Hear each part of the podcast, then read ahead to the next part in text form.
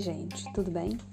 Então, aqui é a Alessandra Helena, professora de língua portuguesa, e o podcast de hoje, nosso podcast Ressuscitando a Gramática de hoje, é sobre o uso do M antes de PIB.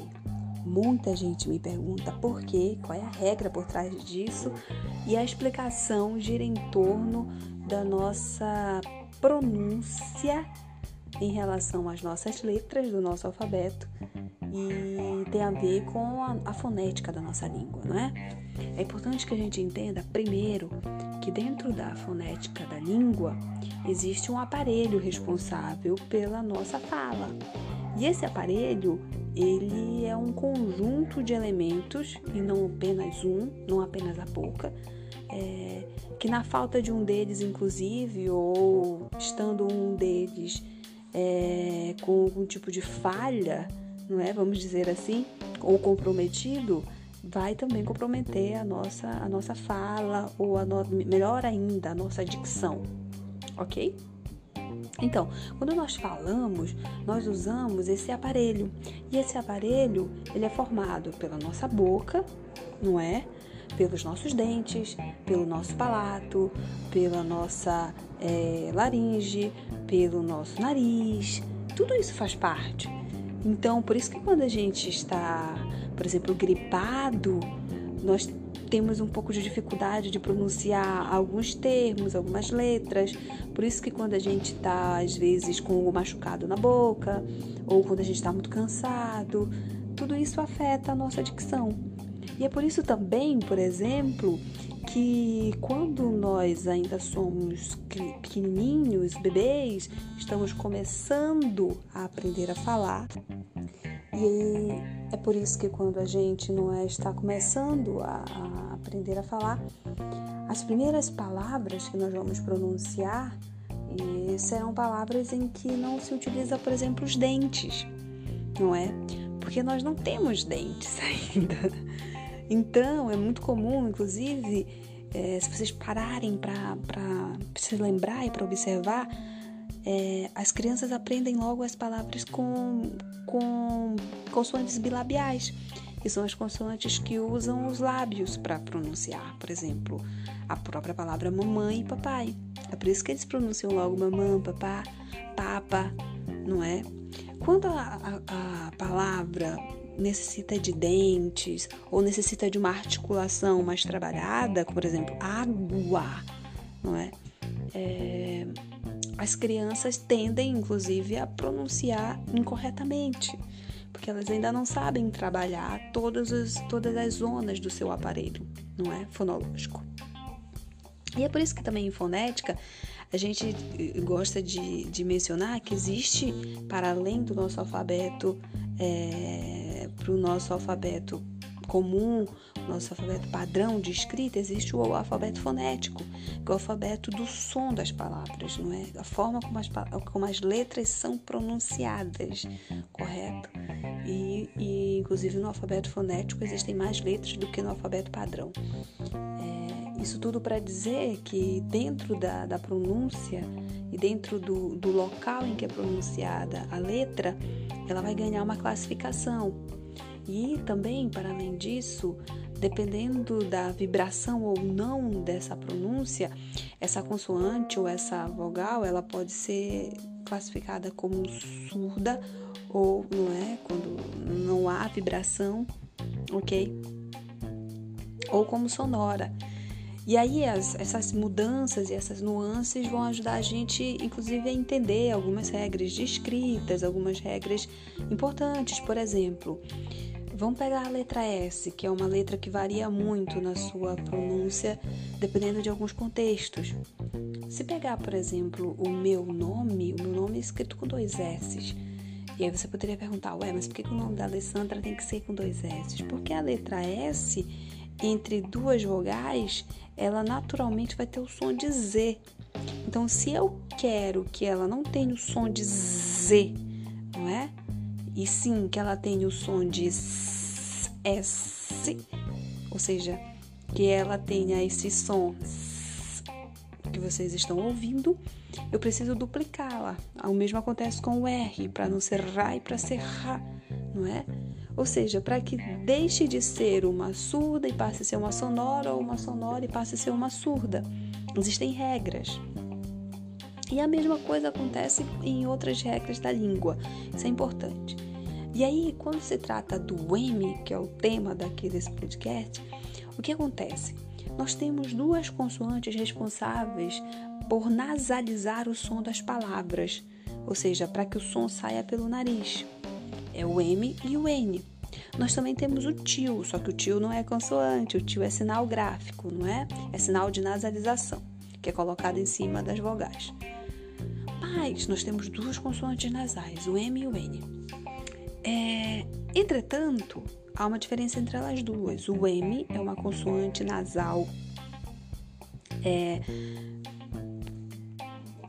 o M é uma consoante nasal bilabial, em que eu encosto um lábio no outro para pronunciar, e o N é uma consoante nasal que não é bilabial, ok? Quando eu pronuncio o N, já, se vocês observarem, os meus lábios não encostam um no outro, ok? A minha língua, na verdade, ela fica entre os dentes.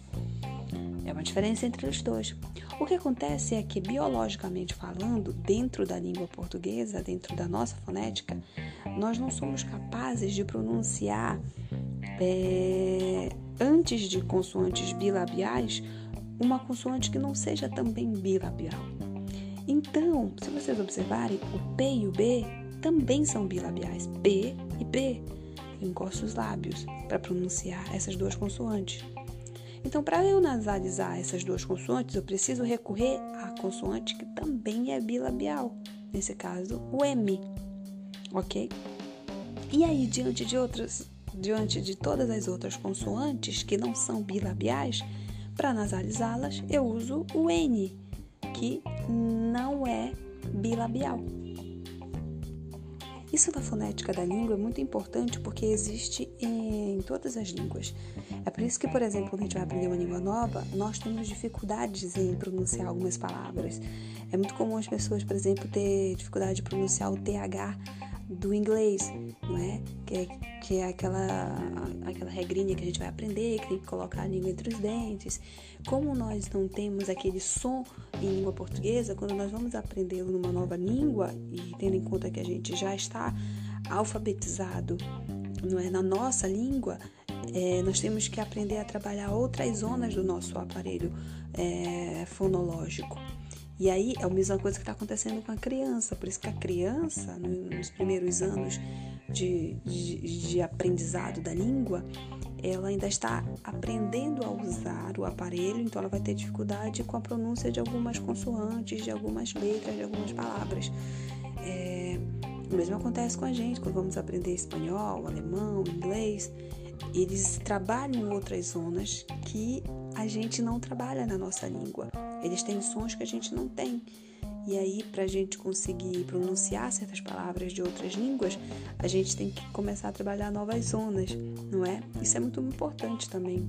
Isso é muito bacana, que você explora é, ou, ou, outro, outras possibilidades do seu aparelho fonológico que você nem sabia que existiam. Mas, para a gente não esquecer mais, as nossas é, consoantes e as nossas vogais são pronunciadas dentro de ambientes do nosso aparelho, não é? Tem consoantes que a gente vai usar mais aqui a nossa respiração, precisa um pouco mais de, de ar nos pulmões para pronunciar, por exemplo. É por isso que quando a gente está com problemas respiratórios, o, o médico faz aquele teste do 33, não é? Para a gente trabalhar mais aqui o diafragma enfim, é, e aí é muito importante para a gente entender até algumas questões e algumas dificuldades que nós temos. Ou seja, se uma pessoa está com problema em relação aos dentes, está com falta de alguns dentes, ela não vai conseguir pronunciar as consoantes dentais. Vamos pegar o exemplo do Cebolinha. O Cebolinha falava plato. Por quê? Ele tinha dificuldade de pronunciar o ré, o R, não é? Então ele pronunciava a letra L no lugar do R do som de R, do prato. Ou seja, ele tinha dificuldade de, é, de, de pronunciar uma fricativa. Ele tinha mais facilidade com o L, ok? É, e, e, assim, tem, tem, eu conheço alunos e conheço pessoas que têm dificuldade de pronunciar a letra G, tem gente que tem dificuldade de pronunciar a letra D, que é uma dental, então precisa usar aqui uh, os dentes, enfim. Isso é importante para a gente compreender primeiro, porque às vezes esses nossas, essas nossas dificuldades de pronúncia são transferidas para a escrita. Então tem gente que, por exemplo, não entende a regra ou tem dificuldade com as nasais e acaba cometendo esse erro na escrita. Uma pessoa que troca, por exemplo, dentais, troca, vamos supor que troca o T pelo D. Ela pode começar a escrever palavras que eram com T, com D e vice-versa.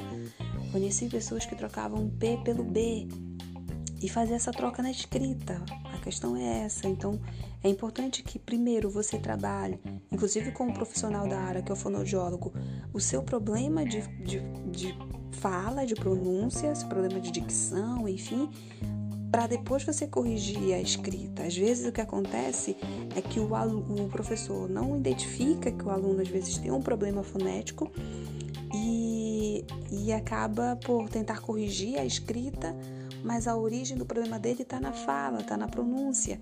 Então, o correto é você tentar identificar o problema e, se não for da sua competência como professor, é, transferir o aluno para um, um fonoaudiólogo para que trabalhe com ele esse, esse elemento e você vai ver que, consequentemente, na escrita dele, ele vai ter avanços, não é? Isso é muito importante, a gente precisa ter a sensibilidade quando vai olhar é, é, não, eu não gosto de chamar de erros, mas de falhas que nós temos mesmo nas nossas escritas e nas nossas pronúncias também. Ai, credo, ele fala, ele fala sobrancelha. Nossa, ele fala iogurte. Tentar entender, mas por que, que meu aluno não consegue pronunciar? Por que, que, ele, por que, que ele troca a ordem das consoantes?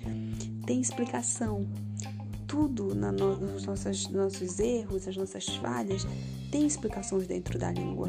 E no caso da fonética, é algo que pode ser é, trabalhado e pode ser, inclusive, é, passado, não é? Você pode corrigir, mas aí precisa de uma orientação ok?